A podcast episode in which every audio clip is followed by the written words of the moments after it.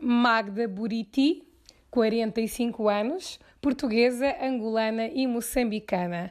A minha profissão é comunicadora e agora empreendedora. Ser mulher. Uh, ser mulher uh, condicionou a minha vida em alguns momentos e algumas etapas da minha vida profissional. Da minha vida pessoal, julgo que não, porque sempre fui formada para não haver diferença em casa entre homens e mulheres, sempre houve igualdade uh, aqui em casa. Na vida profissional, sim, de facto, eu trabalhei sempre como comunicadora, como jornalista e também. Um, ehm, na área do marketing e da publicidade e sempre houve mais homens e mulheres nesta área. Uh, se ainda me condiciona a trabalhar nesta área e ser mulher, a, a mim não me condiciona. Eu acho que o sistema e os sistemas estão confortavelmente preparados para uh, condicionar as mulheres uh, a, a, terem cargos de chefia uh, em áreas de, de, comunicação, nas áreas também médicas, nas engenharias e eu acho que em toda a sociedade. Mas eu penso que quando uma mulher está à frente de uma instituição ou está à frente de um cargo político ou está à frente de uma televisão ou de uma rádio, se de facto for uma mulher que aspira e inspira sororidade, empatia e não se compara nem com outras mulheres nem com outros homens e está segura de si própria, ela pode sim agregar valor uh, a instituições e pode agregar valor a uma sociedade em crescimento.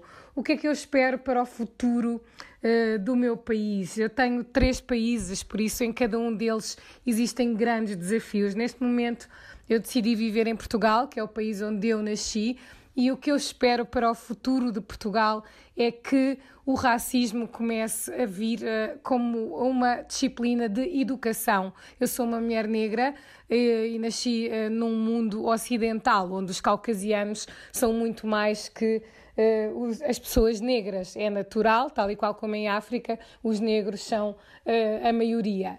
E o que eu espero para o futuro de Portugal é que esta questão da negação do racismo em Portugal, que também uh, acaba por afetar mulheres interseccionais e também a justiça social de muitas mulheres que saem de casa de manhã para trabalhar em muitas casas e em trabalhos do setor terciário comece de facto a ser eliminado e que mais mulheres tenham acesso a estudos uh, superiores e não sejam sempre direcionadas para o ensino técnico ou profissional.